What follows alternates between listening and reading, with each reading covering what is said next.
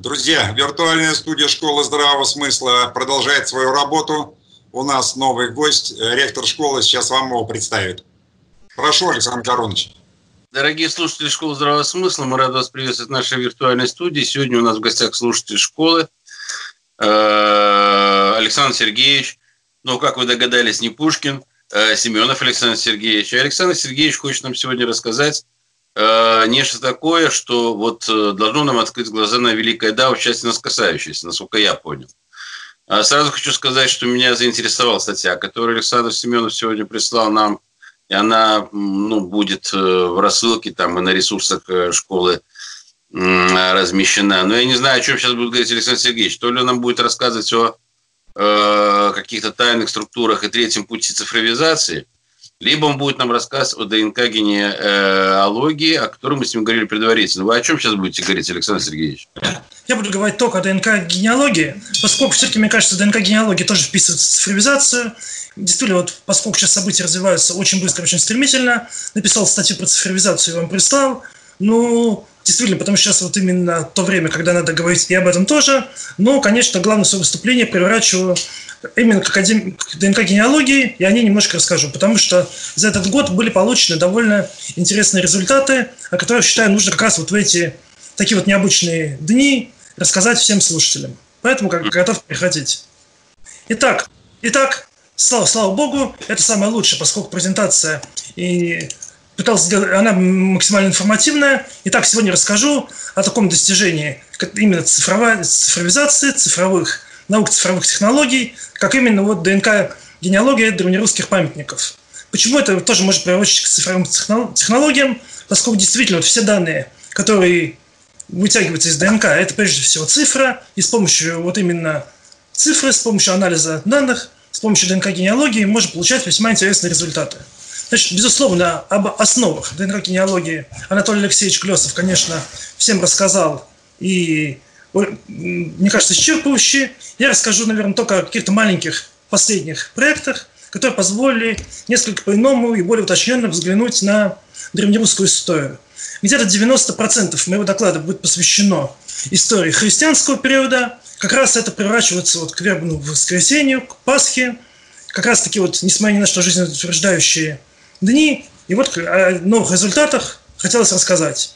Потому что действительно про Древнюю Русь, про наше вот христианское наследие, про древнерусские княжества удалось узнать много нового. Итак, все-таки вкратце расскажу и основы ДНК-генеалогии. ДНК-генеалогия, она позволяет отслеживать историю родов по двум маркерам. Маркер – это Y, это гаплогруппа Y хромосомы, которая передается по мужской линии от отца к сыну. И далее только по мужской линии и митохондриальная ДНК, которая передается от мамы к любому ее ребенку, там, будь то сын, дочь. И вот по митохондриальным ДНК мы можем отслеживать материнские линии, насколько угодно вглубь, и по Y ДНК мы можем отслеживать мужские линии. И вот базовым, базовой переменной является набор маркеров определенных, который называется гаплотип. Гаплотип группируется в гаплогруппы. Но это Анатолий Алексеевич, наверное, уже неоднократно всем рассказывал в своих презентациях, это есть на YouTube, все слушатели школы, безусловно, знают. В общем, действительно, гаплогруппа – это такое яркое воплощение генетического кода, генетического типа, генетической истории. Ну и вкратце просто освежу, что вот есть Y-гаплогруппа, которая присуща мужским родам, есть такая глубокая классификация, о ней можно как раз прочесть и в книгах Анатолия Алексеевича, прежде всего, это самое лучшее, что есть. Есть также Википедия – ну, конечно, наверное, книгами Анатолия Алексеевича лучше всего пользоваться. Ну и вот это древо Y гаплогрупп. Это древо митохондриальных гаплогрупп. Оно, конечно, немножко другое, оно отличается, но тем не менее методология очень похожая. И вот гаплогруппы, они, безусловно, позволяют идентифицировать отцовские и материнские роды. В каждом этносе присутствует несколько родов. Конечно, нет прямой корреляции между родами и этносами, но, тем не менее, по гаплогруппным родам тоже можно много узнать о происхождении. Ну вот, такой, наверное, базовым классическим фактом является вот гаплогруппное распределение в центре Европы. И как раз таким вот выводом глубоким, который имеет геополитическое значение, является то, что вот Европа разделена на две части. Восток Европы, в общем, контролируется, доминируется гаплогруппой Эродина, Запад Европы R1B. И действительно, накапливаются все новые и новые факты, что чем дальше, как говорится, вглубь, тем больше было конфликтов, что действительно где-то вот, наверное, посередине Германии проходит черта, где э, к востоку доминирует R1A, с западу доминирует R1B. То есть, действительно, вот это, наверное, очень яркий вывод именно ДНК-генеалогии, такой очень иллюстративный, что действительно есть жесткое разделение гаплогрупп по европейской территории. Это такой просто яркий, красивый вывод, а на самом деле таких выводов очень много. Действительно, ДНК-генеалогия, молекулярная история, это становится новой наукой, которая позволяет делать интересные новые выводы. Ну и вот, теперь расскажу тот небольшой результат, который, был за последние несколько лет получен по Древней Руси. Значит, действительно, Древняя Русь, наша христианская, она только в начале изучения. Скоро результаты будут, года через полтора-два. Некоторые крупные научные группы их делают, уже существуют препринты, но пока какие-то большие мощные панели в научный оборот не введены. В то же время кое-что я все-таки видел, и могу сказать так, что те выводы, которые я вот сейчас расскажу, которые основаны на публичных данных, уже опубликованных и легальных, в общем, они продолжатся. В общем, мы нащупали некоторый путь, этот путь потом превратится в такую широкую реку, которая заставит взглянуть на нашу русскую историю немножко по-другому. Ну вот, расскажу о том, что уже опубликовано и получено. Вот перед вами ветвь основного э, гаплогруппы именно Восточной Европы, Евразии, даже Эрдина. Как бы это является уже таким базовым генеалогии, что Эрдина – это доминирующая гаплогруппа славянского населения, балти, балтийского населения, а также восточные субклады Эрдина – это индусы, индейцы, иранцы, Великая степь, там казахи, киргизы, там татары, башкиры и так далее. То есть вся Евразия. Поэтому Восточная Европа очень четко в этот евразийский регион вписывается. Но что, на что нужно, хочу обратить внимание, что вот на этом, в этом вот Евразийском море Родина имеется некоторый такой центральноевропейский клин. Это аэродинамик 458, это так называемый центральноевропейский западнославянский субклад. И вот действительно вот аэродинамик 458, вот сейчас о нем, в общем-то, пойдет речь, поскольку как раз вот выясняется, что его роль в формировании именно древнерусского государства была очень-очень большой. То есть, действительно, вот есть субклад, который называется западнославянский, ну, как раз, наверное, такая самая высокая концентрация этого аэродинам 458. Это как раз на востоке, наверное, Германии. Там до сих пор живут лужицкие сербы. Это как раз неподалеку от города Дрезден, Саксония, вот Чехия, вот там вот самая высокая концентрация. Это западнославянский субклад. То есть, если брать положение не по политике, там путь из драконов в Тевтоны, то вот как раз вот самый такой запад Евразии, это вот аэродинамик 458. И вот, собственно, он стал, вот, как ни странно, таким треппером в нашем исследовании. Итак, собственно, если еще рассматривать ДНК-генеалогию, то действительно ДНК-генеалогия уже ввела свою классификацию древнеславянского расселения. Действительно, славяне четко разделились на южных, юго-восточных, северных, западных. Вот, собственно, уже устоявшееся разделение. И теперь еще для всех, просто чтобы закончить уже половину презентации с введением – Просто вот покажу, как выглядят гаплотипы. Вот так вот выглядят гаплотипы. Когда человек делает тестирование, он получает такой вот набор цифр. И вот с помощью уже цифровых технологий этот набор цифр можно превратить в какую-то такую захватывающую историю о происхождении того или иного рода. Вот это для митохондриальной ДНК. Очень тоже цифры другие, но идеология та же самая, тоже набор цифр. И вот сертификат выглядит следующим образом – и вот теперь расскажу о том, как изучаются древние ДНК. Берутся захоронения, обычно договариваются с археологами, все это делается под контролем академического сектора, никакого капонина, никакого э, такого самовольщины тут нет. Академические археологи передают древние ДНК, вот в лабораториях, которые занимаются ДНК-технологиями, делается исследование. Сразу хочу сказать, что вот это те же самые лаборатории, которые занимаются исследованиями вирусов, расшифровками геномов бактерий, вирусов. То есть, грубо говоря, наши такие вот задачки по древним ДНК, это, по сути дела, трениров, тренировка лабораторий на более серьезные задачи. То есть, действительно, лаборатории осваивают проблематику расшифровки сложных геномов. Значит, все это дорого. Чтобы просто вот так вот получить инф, ин, интересную информацию об одном захоронении, это где-то стоит удовольствие в порядке там 180-200 тысяч, может даже подороже. Это одно, один древний останок, одна, одна, ну, как бы одна, одно захоронение иногда бывает дешевле, но вот просто говоря порядок цифр.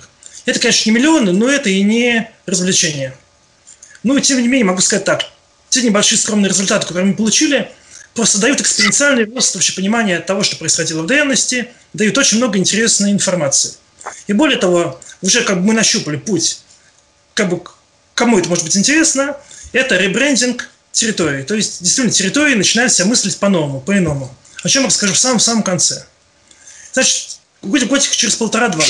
Славянских диплотипов, как я говорил, будет много, но пока они не опубликованы, пока только порядка, наверное, 10 мест центра России могут похвастаться, что они имеют свои гаплотипы.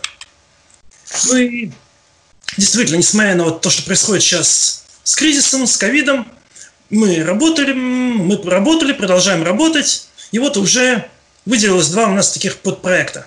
Первый – это проект по Древней Руси, христианские захоронения, такие значимые для истории русского государства. А второй – это русский проект Калининградская область, языческий период. О нем расскажу в самом конце. Итак, собственно, пойдем как бы главное, расскажу о результатах. Собственно, мы так получилось, что занимаемся Клязьминским бассейном, северо-востоком Московской области. Это очень интересный регион. То есть до того, как Юрий Долгорукий официально как бы ввел Москву в летописание, есть веские основания, что Москва была основана раньше, но тем не менее до того, как, собственно, Московское княжество структурировалось, это был пограничный край, была граница новгородской земли, Смоленской, Ростовской, то есть тоже происходили большие процессы. И вот действительно вся Подмосковье – это курганы, это славянские могильники, очень много всего интересного. Ну и вот один такой могильник был изучен. Значит, есть вот в Клязьминском бассейне очень мощный опорный памятник. Это Могутово-1, это район Фряново, Щелковское шоссе. Вот там очень такой известный доктор исторических наук, профессор Чернов, очень много обнаружил вислых печатей. Причем, что интересно, вот это как раз вот то, что мы подтвердим, что вот Подмосковье до Юрия Долгорукова имело новгородский характер. То есть те славяне, которые жили в Подмосковье, а славяне там жили в большом количестве, это были примерно то же самое население, что там основывало там Великий Новгород, Псков, Тверь, вот. Это северо-западный такой клин был. И вот, по мнению Сергея Заимовича Чернова, вот Могутово-1 это тоже как бы такое городище имеет новгородский характер. И вот, что мы, было, было изучено. Значит, первое, был изучен могильник в окрестностях Радонежа. Это могильник поздний, 17 век. Это как раз последние защитники города Радонеж во времена смутного времени. Но вот что интересно, что по мнению вот историков-археологов и Вишневского, и Чернова, вот на тех землях жили потомки вот именно тех первых поселенцев Московской области, вот те самые Кривичи, вот потомки их жили, жили, жили, и так вот до 17 века дожили. И вот что интересно. Мы как бы сделали генетический анализ. Оказался как раз вот гаплотип Эродинаем 458. Это западнославянский гаплотип. Значит, второе было сделано исследование. Было сделано очень... Как раз вот этот был взят славянский курган, это рядом с дачным поселком Загорянский, это такой действительно стародачный поселок. Формально как бы история начинается с, 2000, с 1912 года, но тем не менее, как выясняется, предыстория тоже есть. У нас есть курганы, у археологов мы попросили кости, сделали гаплотип. И оказался очень интересный результат. По Y ДНК это гаплогруппа Е1, БВ-13 – это такой минорный субклад, который распространен как раз по Центральной и по Северной Европе. Вот именно вот этот вот субклад. Это как североевропейская версия как центральноевропейской подгруппы. И она как бы идет тоже вот вместе с аэродинаем 458. Там, где живет, живут носители аэродина М458, живут носители Е1Б, В13. И вот у этого же человека, это уже 12 век, это до Юрия Долгорукова, у этого же человека, который вот был похоронен, там обнаружилась митохондриальная гаплогруппа H1E1B1. Вот что интересно, вот это вот носители вот этого же самого субклада, они живут в Северной Европе, где там Балтийском побережье Польши, вокруг Дании, Германии, то есть там, где было такое древнеславянское государство, остров Рюген. То есть вот самый такой северо-западный край славянского расселения, вот аналоги есть там. А это вот житель мест, где сейчас находится, находится дачный поселок Загорянский, это 12 век. действительно, вот на этой карте можно видеть вывод, что Е1, Б, вот он прям так же вот распространен, он устойчиво сопутствует аэродинамике 458. То есть, вот, по сути дела, два гаплотипа уже идут в некотором смысле в унисон. Ну и вот, что мы, мы действительно, когда получили эти результаты, обсудили с археологами, действительно, что интересно, что Е1Б действительно говорит о том, что давние предки этого человека с Дуная пришли на север Европы, и потом, соответственно, вот сюда, в Подмосковье. То есть это все полностью коррелирует с летописями. Вот Эрдинаем 458, это тоже из Центральной Европы, люди дошли до Подмосковья. И вот что интересно. Вот если брать именно древних западных славян, было одно пока исследование, как раз вот этот вот город Волен, это тоже там 12-13 век, это побережье Балтики, там тоже вот эта вот парочка, R1 458 и как бы E1B, там они тоже нашлись. То есть это вот прям вот тренд. И более того расскажу, что вот такая же вот пара гаплотипов, она есть на датских островах, есть даже на Северном море, там в, в Голландии, там одно захоронение было сделано, вот даже среди западноевропейских гаплотипов вот эта вот парочка тоже вылезла. То есть это вот очень э, серьезный тренд, который виден и который уже устоялся. То есть действительно можно видеть, что был код населения, которое вышло из центра Европы, дошло до Балтики, а потом прошло на северо-восток. То есть такой, такая примерно, видите, траектория заселения вот именно северо-восток Руси, Подмосковье прежде всего. И, и действительно вот прояснилась такая некая новая часть истории. Ну и вот, мы, то, что мы получили, дали Сергею Заимовичу Чернову, доктор наук, и он действительно сказал так, что действительно вот просматривается уже путь заселения, собственно, берегов Клязьмы, собственно, Подмосковья, что заселение шло с запада, вот сначала шло из Псковской области, как раз вот те места, где княгиня Ольга родилась, там вот действительно есть, в тех вот местах есть останки керамики центральноевропейского типа, балтийской, потом, соответственно, это население, о котором мы говорим, прошло через Тверь, потом где-то вот стало расселяться по Клязьме. И это все было до Юрия Долгорукова. То есть вот такой вот путь был, по сути дела, восстановлен. Но это действительно вот то население, о котором мы говорим, это основа волжских кривичей. То есть действительно вот есть восточная группа кривичей, которые расселялись аж до Владимира, и действительно, благодаря вот нашим генетическим исследованиям, мы установили, что их ядро пришло из Западной и Центральной Европы, что их далекие предки жили на Дунае, в чем историки раньше сомневались. То есть, действительно, непонятно было, откуда племя Кривичи пришло, кто это такие, но вот действительно стало понятно, что вот подмосковные древности, как древности европейского круга, что люди, это действительно первые славянские жители Подмосковья, это потомки тех, кто жили там сначала на Дунае, потом на севере Европы. То есть, действительно, вот этот вот западнославянский клин, он просматривается, и очень так четко. Ну и вот, собственно, последний результат, который как раз хочется так не полностью анонсировать к Пасхе. Не полностью презентовать, а именно анонсировать, поскольку вот в научный оборот требует некоторых согласований, требует там до полутора лет. Ну и вот, и было, были изучали, сейчас ведутся исследования городских центров, вот классических, Владимир Суздальской Руси. Это вот та самая эпоха белокаменных строений, вот эти вот красивые храмы. Но вот там тоже вылез аэродинамик 458. Вот тот же самый тренд, тот же самый гаплотип, очень все похожи на Радонеж. Ну и вот, сразу хотел вот анонсировать, действительно, я сам не историк, я сам руководитель, сказать, таких технических проектов, занимаюсь техническую, технической частью. Вот выводы даю делать профессиональным историком. И вот есть книга Всеволода Игоревича Меркулова, очень хорошая, ее можно купить на Литрес «Откуда родом вояжские гости». Вот он как раз пишет о всех этих явлениях, о переходе именно вот людей с, юга, с южного берега Балтики до Новгорода и далее. То есть все, что вот предчувствовалось, наконец начинает подтверждаться. С помощью ДНК-генеалогии, с помощью молекулярной истории, очень четко. Тренды видны, и более того, могу сказать, я видел еще ряд как бы наработок, кое-что как бы знаю, знаю, что этот тренд будет подтверждаться. Ну и вот, какие можно подвести в собственном итоге? Что действительно, что наши родные там места, там Подмосковье, там Владимир Суздальская Русь, там Новгород, Тверь, что это все вот славянская группа Север, и как бы одним из таких реперных гаплотипов и гапло... вот этой группы это является аэродинамик 458. И это, между прочим, фактор геополитики. Потому что в средние века вот вся вот эта траектория, где вот славянская группа «Север» проживала, это Ганзейский союз, по сути дела. Вот там Северное море, кончая Новгород и так далее. И вот сейчас даже есть такая чисто культурно-туристическая организация, Новый союз ганзейских городов, где все эти города, например, там от Любика и кончая там Тотьмой или Кирилловым или Вологдой, там они все состоят. То есть это действительно некоторое единое сообщество, которые связаны между собой генетически.